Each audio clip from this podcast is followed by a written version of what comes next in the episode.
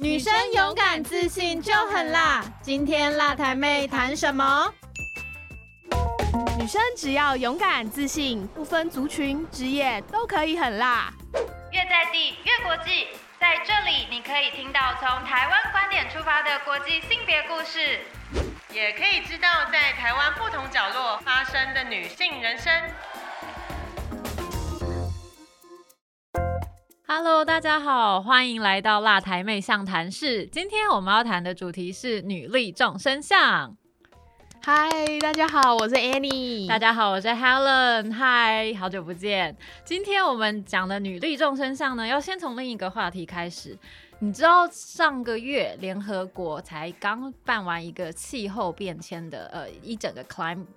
Week。然后呢，你也知道气候变迁啊、环保啊，还有这个议题，其实跟我们生活非常息息相关。没错，你也知道，我们要靠随手关灯、关水龙头、二十八度以上才开冷气等等的日常行动，然后来去响应你的环保，跟你可以身体力行来去做节能减碳这件事。可是你知道怎么身体力行做性别平等吗？这件事情好像真的需要就是。稍微讨论一下哎，因为你这么一问，突然觉得就是嗯，对，日常生活中我要怎么样落实性别平等呢？是不是很难吧？就是我觉得很棒一点是气候变迁这个议题，大家已经开始意识到说跟你的生活切身相关，而且你必须要靠日常累积的小行动，然后来去响应说，哎，我怎么样让这个地球更永续？然后我怎么样可以用透过节能减碳的一个做法，然后来让自己的生活这个地球以后越来越好？可是性别平等也是一个很重要的议题啊！你要怎么样让你的下一代，甚至让你的这一代，还有你的工作环境、你的社会文化越来越平等，大家有一样的权利，可以做自己想做的事情。我觉得这明明也是很切身相关的事情，但是你要怎么落实到生活当中，真的很难呢。没错，你这样让我想到，就是因为其实我在进基金会工作之前啊，我的形象就比较没有在关注就是性别平等这件事情。然后我进基金会之后，开始就是。越来越多的资讯进来我自己的脑袋里面，然后我就会开始想：天呐，这件事情为什么我在之前一直都没有关注？然后它是这么好，可以在生活中就可以身体力行的东西。之后我就发现，就是我很常跟同学或者是以前认识的朋友约的时候，我就自然而然的开始聊，就是我进基金会工作之后，我怎么样，就是让性别平等这件事情可以让更多人理解。但是我遇到了一个困难，就是我发现，就是我在聊这些事情的时候，大家会突然的有点冷静下来。你会有这样的状况吗？有，因为我们的。单位的全名叫做财团法人妇女权益促进发展基金会，所以一听名字，大家就知道说，哦，你应该关心的是女性权益啊，还有性别平等这个议题，就是它名称就代表了这一切。所以我们过去就是在不管是参加同学会啊，或者是跟朋友聊天啊，或者是认识新朋友的时候，大家一定会说，哎，那你现在在干嘛？你在哪边工作啊？然后你就把你的工作名称，或者甚至拿出名片，然后大家一看到上面的那个名称以后，就会静默了大概两秒之类的。对，然后就后续的话题，如果任何可能跟权益有关的的时候，他们就会，你就会感觉那个氛围突然间开始会很在意，说哦，我是不是有讲的什么所谓的不正确的事情？然后我就心里面想说，其实大家也不用这么紧张，我没有要随时的，就是随时的揪举大家，而且因为每个人的。背景不一样啊，家庭环境不一样啊，价值观也不一样啊。每一个人对于性别这件事情的观点也完全不一样。我觉得性别平等他很在意，还有所谓的权益这件事情很在意的一件事情，就是你要有平等的权益，所以拥有不同的观点也是一个权益之一。我觉得他没有什么一定非要怎样不可，我们只是借由就是大家越来越关注这个议题，然后带起更多的讨论，然后希望可以让每一个人都享有平等的权益。我觉得这个是性别平等他真正想要传。我自己心中想要传达的概念，所以大家真的不用因为就是生活背景的不同，然后有不同的价值观，然后一听到现场有人是女性主义者，然后就开始很担心说：“哦，我刚刚讲话会不会正什么什么性别政治不正确等等的？”没有，我没有，就是没 错没错。说到女性主义者，我发现女性主义者现在身上被贴的标签还蛮多的。真的，因为大家会想说，哎，哦，我要举两个例子来讲女性主义者这件事情，就是真的很容易被贴标签，然后顺便证明一下，就是我们在做性别议题的同温层里面，其实很常讲一句话叫做 “women's rights are human rights”，就是女权及人权。嗯，然后我们在圈圈以外的人听到这个，就会想说。天啊，你们脸很大哎！就是你们怎么可以把就是女权跟人权画等号？就是明明就有男生啊，明明就有多元性别，啊明明就有各种各式各样的族群啊，你怎么可以说女权就是人权，人权就是女权？嗯，然后我们就要从头，就是整个从历史脉络来告诉大家说，哦不，我们讲女权就是人权，原因就是因为我们认为女性是长期被属于权力不平等的一端的弱势者，然后我们嗯。认为我们一旦把弱势者的权益提升了之后，它其实代表的是所有人的权益一起上升，就是权益这件事情，并不是因为一个人下降了你才会增加，或者是说你的增加是来自于另一个人的下降，它其实不是一个零和的概念，而是大家一起变好的概念。我记得 UN Women 好像有用两个圈圈来去解释这件事情，你要不要说一下？好啊，因为就是之前就像刚才讲的一样，女性主义者被贴了各种标签，然后后来我们真的想说要怎么样让这件事情变得是大家不是那么觉得看到女性主义者就会倒弹三步这样。然后 U Women 呢，我觉得他做了一个图，是让我们觉得非常好理解女性主义者到底是什么。女性主义者其实在他那个图上面，他就画了两个圈圈，一个圈圈呢是人，然后另外一个圈圈呢就是相信每一个人都有平等的机会跟权利。然后这两个圈圈的交集中间呢，他就写了 feminist，就是女性主义者。然后我看到这张图的时候，我突然觉得，对耶，就是其实女性主义者在推动的东西，他就是希望每一个人都可以被平等的对待，每一个人都有平等的机会去争取你自己想要的未来。所以，其实女性主义者并没有那么就是可怕吧？嗯，说到女性主义者很可怕，我相信有一个人，他可能因为真的觉得很可怕，所以都不敢承认他是女性主义者。谁谁谁？这时候我就要说一下德国的总理梅克尔，他即将要卸任嘛，嗯然后因为他自己是等于是全球的领导人里面非常具有代表性的一位女性，而且我们在讲性别议题、女性权益的时候，都会讲到所谓的领导阶层啊，或者是领导力啊，或者是等等的这种，嗯就是你要 leadership，然后你是具有决策权这样子，所以她是一个很棒的 role model。那我们通常在讲女性领导力的时候，也会以她作为很棒的一个标杆再去做讨论。可是呢，她过去在担任总理期间，据说从来没有就是承认她自己是一个女性主义者，即使她已经被这个性别圈圈里面能当做许多议题讨论的典范人物的时候，她自己都没有说她自己是一个 feminist。嗯可是终于在她要卸任的时候，她就发表了一段话，然后上面的内容就是说，哦，我终于可以在这个时候承认我是呃，就是说我是一个女性主义者。我想说，天哪！所以在那之前 说你是女性主义者这件事情，到底会给你带来什么样子很负面的影响吗？为什么要等到卸任才能够说出哦，我是一个女性主义者？我想说，哦，好，即使是你嗯做到了德国总理，你还是很有包袱的在说 feminist 这件事情的。真的，因为我觉得大家把女性主义者好像想成是一个就是很激进、很可怕的这种角色，其实。我觉得最有趣的是，反而是真的的确很身体力行的人，他在用这个名词上面，他会更谨慎的去，有点像是审视自己是不是在这件事情上面，他真的做到了，就是所谓的推动每一个人应该都要有平等的机会跟平等的权利。然后我们也观察到一个很有趣的现象，就是女生呢在推动性别平等的时候，反而很少会就是真的说自己是女性主义者。但是像是加拿大的总理就还蛮主打他自己是女性主义者这件事情。其实我觉得这个是有一个很棒的带领的效果，就是他先站出来跟大家讲，就是女性主义者并不代表他一定是形象是怎么样的，像他这样的形象，一个白人中年男子，他也很愿意，就是透过宣称他自己是女性主义者，来一起号召更多就是形象上不是女性主义者的人，一起来做就是性别平等的工作。我觉得你讲到形象这件事情，我觉得超级不错。就是其实所谓的女性主义者，或者是所谓的性别平等，甚至是所谓的女性权益，它其实都没有一定要有固定的什么形象来去呃说我你要这样子的形象，你才能怎样怎样怎样。嗯，其实完全没有，我觉得我想举两个电影的例子，然后来去表示说，你真的可以有很多不同的表现方法。然后第一部电影呢，就是你知道有点年代，如果大家没看过，可以再去找一下，叫做《金发尤物》。然后它里面讲的是一个在高中的时候，她整个人的生活形态或者她的生活形象是很 Barbie 的那一种女性。然后她因为为了追爱，然后要去当律师，然后后来她在律师里面算是一个很成功的代表，这样子。那我觉得她这部片里面很不错，就是所谓跟女性权益有关的一个点，叫做你不需要为了去迎合或者是去塑造你的律师专业形象，就改变你原本的风格，或者是去符合所谓男性阳刚特质。例如说，你一定要穿的是黑色西装，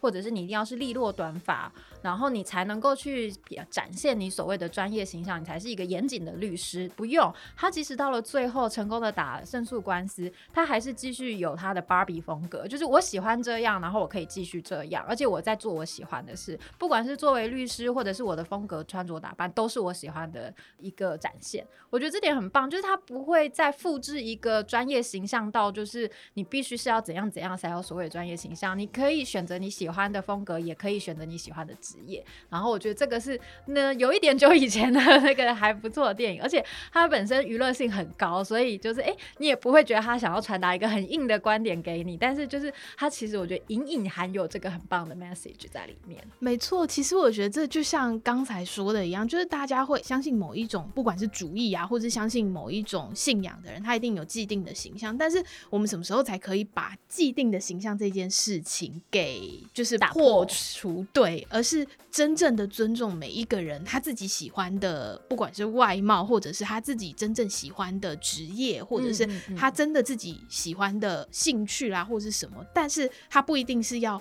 大。部分这个职业的人应该要有的形象，对，就像金发尤物一样，就他还是可以很注重打扮，但其实他是有律师的专业，这两者就是完全不冲突啊。对，就是为什么大家一定要把特定的标签贴在特定的人身上？如果你没有符合这样的外表，或者如果你没有符合这样的呃形象的话，你就是一个不适任的人。但其实应该不是吧？对啊，而且呃。说到这个，我想要再提一下另外一部电影。那这部电影比较近一点，比较不暴露年龄，大家可能都看过了，是关键少数啊，就是 Hidden Figures。那它其实讲的就是在登月的那时候的三个背后的女性英雄人物这样子。虽然我很不喜欢，就是在英雄前面一定要加女性这件事情，她就是英雄。Anyway，那她在这部电影里面讲的就是那三个女工程师怎么样，就是默默的成为就是里面的关键少数。然后在这部电影里面呢，我那时候看的时候，我早就大概了解这个电影脉络嘛，所以我知道它本身是带有一个我可能很关心的性别议题的。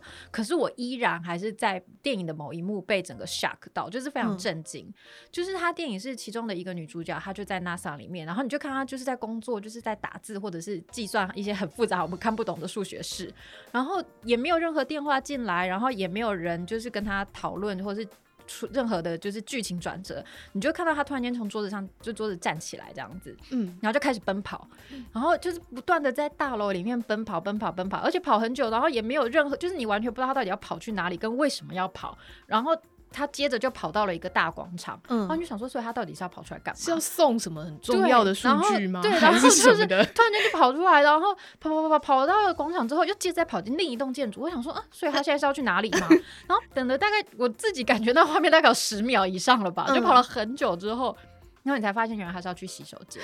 哦我那时候真的很惊讶，我想说，所以他只是为了要去洗手间，就必须要，我觉得应该有个三百公尺以上的一个长跑这样子，然后啪啪啪啪啪啪啪啪啪跑到那边去，就是你知道洗手间真的是一个很基本的权利。对，这幕我记得，因为那时候我也是他在跑的时候，我一直觉得他好像是有一个很重要的什么对 message 或者是什么要传达，他是个很重要的 message。对，他是对于观众们来讲，你才会透过他这个剧情，你知道有多少的性别不平等。藏在我们每天的日常生活当中，真的就是你。其实，在整部片里面，你可以原本你可能观点是在说，哦，他在这个职业里面他是少数，或者是说他原本的一些专业有一些门槛，所以他可能很难进去，或者是说他是一个比较封闭，大部分都是男性为主导的，所以女性在里面真的不常见。你本来以为他只是这样子而已的性别议题，但 no，他是一个更基本的、更基础的、更就是日常的。而且我很喜欢他的片名叫《Hidden》。figures，就是的确一直到现在，我们还是有很多女性很重要的，不管是历史人物啦，或者是现在在社会上的人物，我们很少被真的放到不管是媒体或者是历史里面的记载里面。所以我觉得，像这件事情，在记得多年前，好像 Wikipedia 有在做一个，有点像是大家一起在某一个时段上去 Wikipedia 编辑，就是很重要的。女性历史人物词条，对我觉得这对我们来讲是一件非常重要的事情，就是因为很长，我们觉得这些没有被报道出来的人，他好像不是那么的重要，或者是他没有什么贡献，所以在后来的世代里面，就会发现好像比较重要、比较有贡献的人物是特定形象的人。然后这个刻板印象就会一直一直一直的传下去。那如果我们可以在未来把这些 hidden figures 都变成是可以看得到的话，这好像就会某种程度的也渐渐翻转，就是我们对于性别的这个刻板印象。对，然后那我们要怎么让 hidden figures 不再 hidden 呢？我们就要从日常生活来进行。回来我们的主轴就是怎么样在日常生活中实践你的性别平等。我们刚刚提到了很多，就是我们即使是在这个单位工作了一段时间，很长一段时间以后，还是会觉得有时候在不管是对外的一些往来啊，或者是在日常生活中，好像真的不是那么容易。随时随地或者是很生活化的来落实性别平等这件事情，这样子。那我本来想说，哎，这个会不会是我不够专业，或者是我还沉浸在这个领域当中不够久，我还要再多待个十年这样子。但呢，我前一阵子就是在跟你讨论的时候，发现了 UN Women 联合国妇女署也公布了一个类似像这样子的 guidebook，然后我想说，哦，太棒了！所以 就是即使是国际组织这么大，然后历史这么悠久，这么专业的整个就是他们有很大的专家团的一个单位，他们都觉得这件事情是真的需要被拿出来讨论，他们也有制作一个 guidebook，想说，嗯，应该是收到了很多像我这样子的人的一个诉求吧。对，其实我觉得就是我们在稍微把呃性别平等这件事情放到日常生活当中，你会发现，真的每一个从你眼睛睁开来，然后一直到你去睡觉的每一个时刻，其实有很多小地方是我们可以直接做的一些行动。让整个社会就是会越来越走向性别平等的这个愿景，真的。所以为了我们未来的生活更好，为了未来的社会更好，我们接下来下一个阶段就来介绍一下 UN Women 的十二个 Tips。联合国妇女署它推动的这十二个小行动。然后在这个之前呢，我想要先问一下你自己平常日常生活，你觉得最好落实性别平等的小行动有哪些啊海伦嗯，我自己平常有每天几乎每天都在落实的。行动就是呢，我会定期的跟我们的呃伙伴一起更新父权基金会的英文的推特账号，就是每一天都会有，几乎每一天都会有一则性别的小新闻或者是小新讯更新在上面，然后你就会因此就是一直吸收新知，这是我觉得最落实，因为是 daily 的一个工作。嗯，我觉得这是我们在基金会的优势，哎，就是你每天的工作跟推动性别平等的这件事情都脱离不了关系，而且这其实就是他十二个小行动其中的一项。叫做 commit to action，就是你必须要有一个使命感，然后来去做，就是这个性别的行动。但的确啦，这个是因为我们工作的特质关系，所以才显得很日常。但一般人来讲，可能一点都不日常吧。可是我觉得，就是要 commit to action，我觉得这件事情好像也没有这么难因为在这些小行动里面有蛮多，我觉得都是日常生活，可能你一个不小心就做到了。比如说，像是你如果在家里有帮忙洗碗。或者是分担家务的话。这种就算是一个，就是你有在促进性别平等的行动嘞。你真的非常熟读这十二个小 tips，因为第一个就是 share the care，就是你在不管是家内或者是呃其他任何场合的时候的一些照顾啊，或者是家务啊，你只要有一起分享这些劳动的话，其实你都是在落实性别平等。表示说，你就算在家里面呢，洗洗碗啊，洗洗衣服啊，它并不是特属于某一个性别的工作，其实它是属于这个家庭里面的工作。你只要一起分担这件事情，你其实。就是在落实性别平等，这样说说起来的话，我好像落实非常久了呢。对啊，我也觉得，因为其实家务真的是蛮多的欸。你这样一想起来，除了刚才我们想到洗碗、洗衣服、买菜，可能也是一个；煮饭嗯也是一个。嗯那如果你家里有小孩，照顾小孩，你家里有宠物，你要帮忙处理宠物的一些周边的东西，那其实都算是。所以我想每一个猫奴都是。是身体力行的性别平等工作者。好啦，如果我们正经说的话，就是家务不应该落在一个人身上，所以只要你在家里，或者是落在特定性别的人身上。没错，所以就是在家里，你有觉得你自己是这个家的一份子，然后你有分担家里需要做的家务的话，这个你就是在促进性别平等的行动。听起来超级容易的啊！那我要分享另一个，我觉得现在看起来我也还蛮，就是从很久很久以前就开始落实的事情就是刚刚讲说我每天都在就是发 推特这件事情，嗯那其实它是工作一部分，但是在进来基金会之前，我有一个很日常的习惯，超级就是符合它里面的其中一项。好就是我还蛮爱看电影的，像刚刚嗯分享那个金发有点年代的金发尤物，它其实就是进来工作之前看的电影。然后我觉得很棒的一点是，现在电影啊，它其实不会在标题或者是简介里面就让你感觉到说，哦，这部电影想要传达我一个 feminist 的概念，或者是传达我一个性别议题的概念，不会，因为我觉得性别其实就是真的很融入在生活当中，所以其实好多电影里面，你都可以当中就是打开你的性别观念的眼睛，然后发现说，哦，其实这部电影它传达的 message 非常的多元，然后它也只是想要就是告诉大家说，你有选择的权利，而且大家应该享有平等的权利。我觉得这件事情蛮好的。分享一个我那时候没有我没有看这部电影，但是我看到那个标题的时候，我就超级下课的一个电影的名称叫做《单身动物园》。哦，有这部还蛮经典的。我那时候看到这个电影的简介，就说哦单身，然后就要变成动物，我想说哦，所以大家要变单身狗了吗？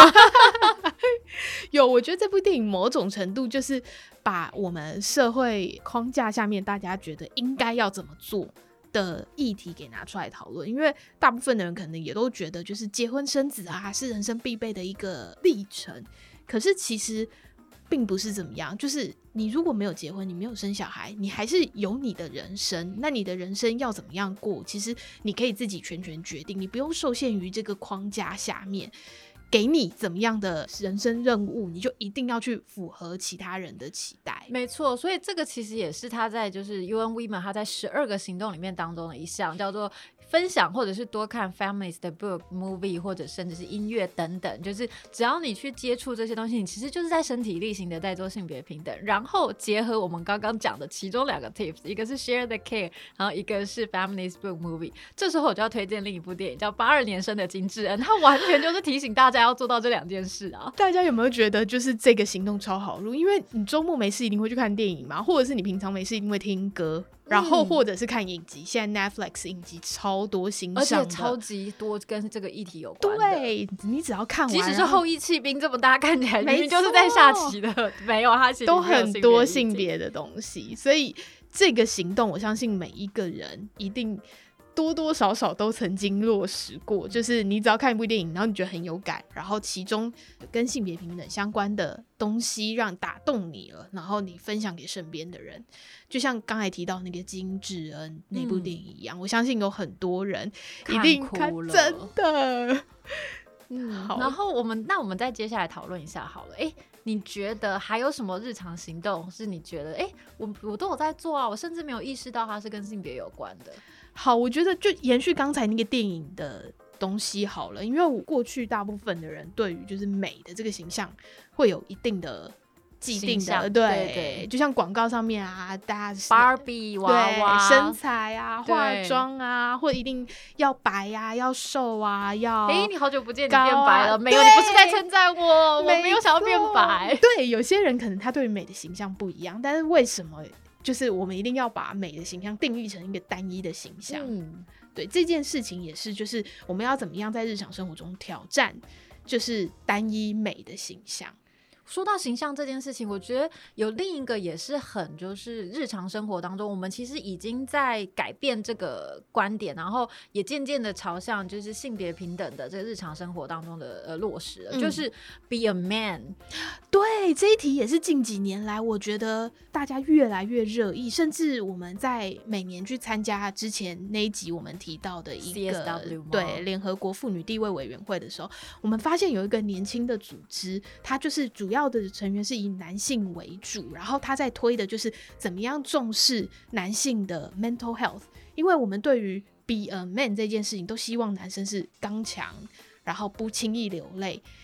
但是后来他们发现，其实男性还是有需要真的，定时的我觉得抒发情绪，尤其是我自己知道是在中年的这个年龄层的男性，他们其实承受了很大的压力，因为社会的期待对待，社会的期待、家庭的期待，嗯然后尤其是有一些大环境的变动不是他们可以控制的时候，他们就是一个内外夹击，然后他的 mental 就是大家就会说说你为什么没有办法处理你自己的情绪？Hello，为什么？因为这个社会不希望男性展现出他们脆弱对我觉得这个超级有害的。真的，所以 be a man 这件事情真的可以翻转一下，那个嗯 man 没有一定要怎么样这样子。对，所以只要是你现在在听我们这一集，然后你是男性的话，我们鼓励你就是说出来，对你心情有不好的地方，一定要找一个人抒发，嗯，然后不用在社会要你变成是怎么样的人，你就变成是怎么样的人，你有权利选，择自己就像我们想要的人希望女生。可以就是选择自己想要的一样，男生你也可以不用只有这种形象。对，没。错没错，所以我觉得这哇，我们完全就是落实了这当十二个当中的很多个了耶，我们刚才 已经讲到超多个了。真的好，还有还有什么？我觉得我们可以再继续落实的啊。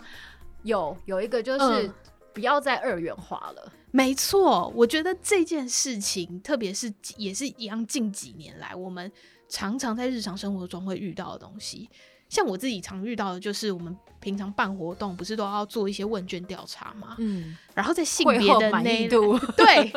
然后性别的那一栏就发现，已经不是像以前，就是大家还没有这样的概念的时候，只要写男性、女性而已。现在性别多元化，我们是不是应该让这个表单的性别栏会变成一个是 open question，大家可以自由填写自己觉得的性别？这时候我就要称赞一下我们的就是公家机关，他他真的很有 care 这件事，因为以前我们的性别工作平等法叫做两性工作平等法，然后整个呃很 NG 棒，啊对他终于知道不是只有两性而已。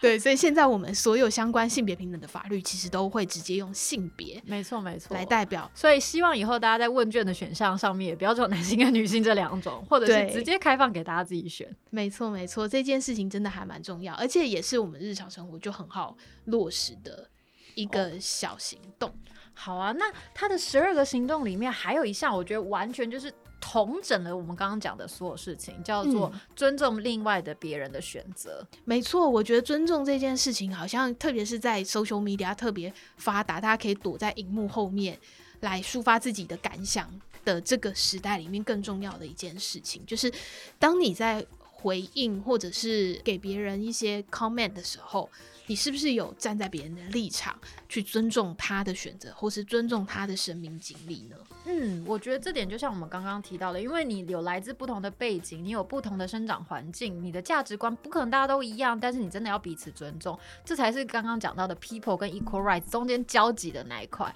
没错，我觉得这些小行动就是除了你在日常生活中可以落实之外，也是一个就是让我们养成怎么样在你跟别人互相互动的过程当中，让别人觉得你是一个很好相处、很舒服的人。嗯，然后呢，他这个十二个小行动里面还有几个，我觉得也可以提出来。虽然我觉得这个就是超级落实在我们的日常生活，其中一个叫做就是你要去行使你的选举权。我觉得这件事情就是没错，你的投你的一票，它不只是就是选出你的理想人物，它同时传达的是你的性别平等行动哦。没错，而且我觉得政治这件事情，大家可能会觉得政治是特定人要去做的事情，其实政治是每一个人你应该都要关心的东西，特别是你有这个权利去行使你的意见的时候，千万不要忘了，就是好好把握你有这个机会去表达你的声音。嗯，我们最后还有几个小行动，其中一个就是告诉女孩你值得，you worth it。嗯，这件事情我真的觉得也是太重要了。我觉得不单单只是女孩，我觉得是各种性别的小朋友，我们都需要让他们知道他们在这个社会上的价值是什么。不单单只是用学业这件事情来定义他们，而是让他们知道每一个人、每一个生命存在在这个世界上面都有他的目的。非常大的一个目标，非常棒的一个目标。这时候呢，想要来一个就是回来生活化一点的，就是呃，我记得不知道是 Nike 还是哪一个品牌，它的一个小广告，它这个它就是请来女孩子跟男孩子，然后他请他们就是说。像个女孩一样的跑步的这个指令。哦。然后我我猜你应该有看过，有印象有。对，然后女孩子就只是跑步而已嘛，因为像个女孩的跑步，我就是女孩，我的跑步就是这样。可是当你对一个男孩子说像个女孩一样的跑步，然后你就会发现他开始扭捏，然后可能腰会转来转去，然后上半身也会转来转去，然后手脚可能就是会故意想要做出一点类似同手同脚的动作，然后你就想说没有啊，就是你我们跑步的时候就是在跑步，但是我觉得这件事情很有趣的是，它其实是你会发现哦，原来在那个时候居然有刻板印象吗？对，就是很很意外，就在那么小的年龄里面，但实际上你其实就只是做你自己而已，这样子。嗯嗯对，我觉得这个小小广告也非常有趣，然后这个就是嗯非常日常。对，所以我觉得应该这么说，就是在我们的观念里面，就是性别平等这件事情看起来好像是一个很难在短时间内扭转，然后需要有人引导才可以做的事情。但是其实我们想要跟大家分享的是，性别平等这件事情。就像是我们在关注气候变迁一样，气候变迁是整个大环境影响到我们的生活了，但其实性别平等就是我们人与人之间的行为影响到我们的生活了。没错，一个是嗯环境，一个是文化，我觉得两件事情都是同等的重要。真的，所以在我们落实减缓气候变迁的这些行动的同时呢，我们也可以再反观思考一下，我们怎么样在日常生活中也一起落实就是性别平等的这些小小的小行动。嗯，我们刚刚呢来的十二个 tips 呢，其实都来自于 UN Women 它的一个报告，叫做“小行动大影响，推进性别平等”。所以，如果你对如何落实生活当中的性性别平等行动还有更有兴趣的话，也可以自己去找来这十二个 tips，它它里面还有其他更多更多的解释，然后搭配图片等等的，非常非常的好入，就是告诉你怎么样跟随手关灯一样简单，你只要做点家务，你只要利用你的周末去看部电影，甚至你只要尊重别人的意见，真的就跟随手关灯一样容易来落实性别平等。嗯，而且做了这些行动之后，你会发现你真的会更让你跟别人相处之间会更顺利、更舒服的一种相处方式。没错，而且我也很期待所有听过这一集的伙伴们，听到 feminist 这个字以后，再也不要害怕喽，甚至可以勇敢的说你也是 feminist。没错，把 feminist 的标签贴在自己身上吧。然后，而且改变它的刻板印象，变成一个好的字。没错，好，那我们今天的女力众生上就到这边喽，谢谢你的收听，那我们下次再见，拜拜拜拜